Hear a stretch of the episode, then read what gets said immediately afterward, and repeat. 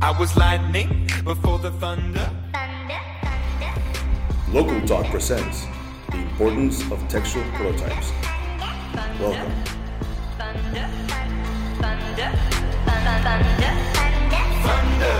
feel the thunder. Lightning and the thunder. Thunder, feel the thunder. Buenas tardes, comenzaremos con la nueva edición de Tech Local Talks. Les habla Miss Isela, maestra de Sandor Prep School. El día de hoy les estaremos hablando de la importancia que tienen los diferentes prototipos textuales. En esta sesión me están acompañando mis alumnos Álvaro Ibarra, Marilu Flores, Ángel Zamarrón y Cecilia Ruiz. Comenzamos.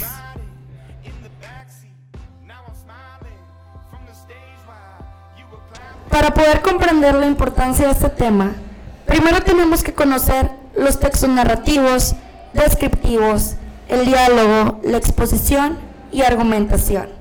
Álvaro, ¿qué nos puedes platicar de esto? Así es, maestra. Yo le voy a platicar cómo va el prototipo textual de la narración. La narración cuenta de manera ordenada un suceso o historia, ya sea real o imaginaria. Intervienen personajes ficticios. Este texto tiene unos elementos que se distinguen en una narración. Esos, ellos son narrador, personajes, tiempo y lugar. Las narraciones se presentan con una introducción, nudo, desarrollo y un desenlace. Muy bien, Álvaro, ¿nos puedes dar un ejemplo de este? Claro que sí, maestra. Pa- paráfrasis de Cruz de Navajas. Este es un texto narrativo. Mario era un hombre de unos 30 años, alto, serio y trabajaba en un bar que se conocía como La 33. Él trabajaba todos los días y su vida era muy rutinaria. Mario salió más tarde del trabajo porque le tocaba hacer corte en caja. Llegaba a su casa cuando el sol estaba apareciendo. Mario se casó con María, la cual trabajaba en un gran almacén durante el día, por lo tanto no compartía tiempo juntos, como pareja. Cuando Mario llegaba a casa, María ya estaba preparada para la rutina, la misma de siempre. Pero esta vez Mario llegó rendido y solo se durmió de espaldas a María, como cuerpos convexos. Mario quería cosas diferentes, salir de la rutina, pero eso era lo único que conocían. De madrugada, Mario salió del bar a las 5 menos 10. Iba caminando por la calle esperando llegar a su casa. De pronto ve a unos novios besando apasionadamente. Al acercarse descubre que su esposa, María, la cual está engañando con una persona diferente.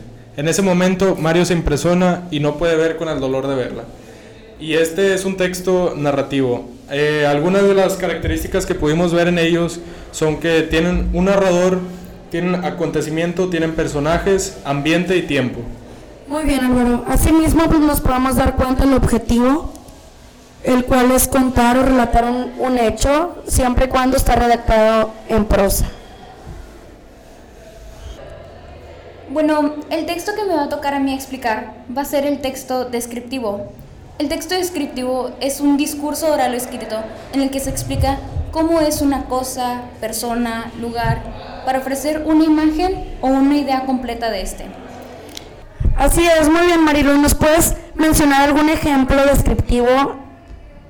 Bueno, en nuestra clase estuvimos trabajando con un texto describiendo acerca de cómo era una cucaracha. Por ejemplo, en el texto del que estuvimos trabajando describía los tamaños, los colores, sus características. Esto es un texto descriptivo.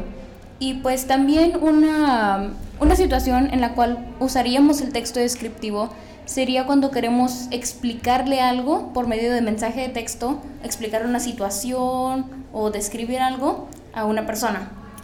Muy bien, Marilu. Nos vamos dando cuenta que la finalidad que llega a tener un texto descriptivo es identificar detalladamente ya sean objetos, personas, pero siempre de una forma subjetiva o ya sea objetiva.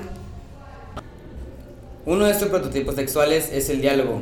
El diálogo, en pocas palabras, es la discu- la discusión oral o escrita en la que se comunican dos, o más personas. Un diálogo consiste desde una amable conversación hasta una acalorada dis- discusión sostenida entre los inter- interlocutores y es empleado en géneros literarios como la novela, el cuento, la fábula o el teatro. Un diálogo siempre inicia con un guion. Muy bien, Humberto. Nos damos cuenta que el propósito que llega a tener el diálogo es reproducir literalmente una conversación. ¿Nos puedes llegar a dar un ejemplo de este? Un ejemplo de un diálogo es cuando estás como un ejemplo en una sala de cine.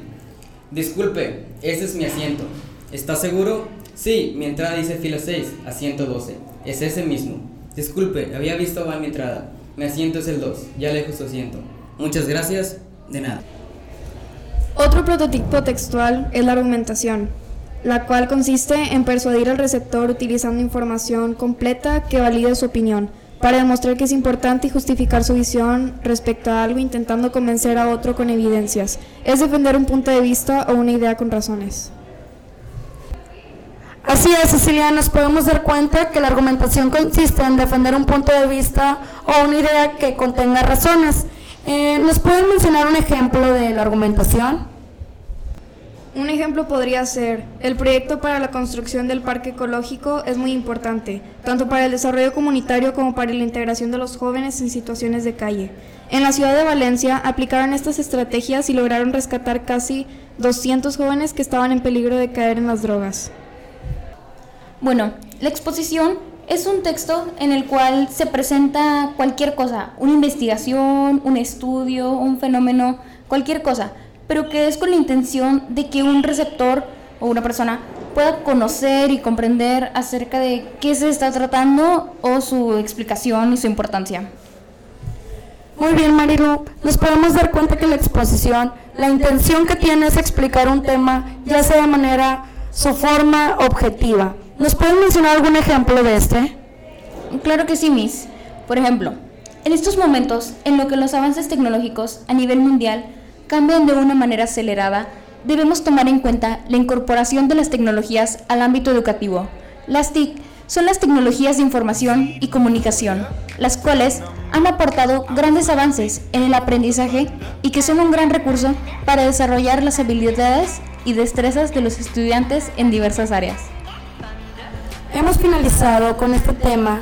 Les damos las gracias por tomarse un tiempo para escucharnos y estamos muy contentos de poder compartirles este tema que tiene mucha importancia ya que es una de las competencias básicas que todos los alumnos deben tener bien desarrollada y así poder acceder de forma directa a todas las materias.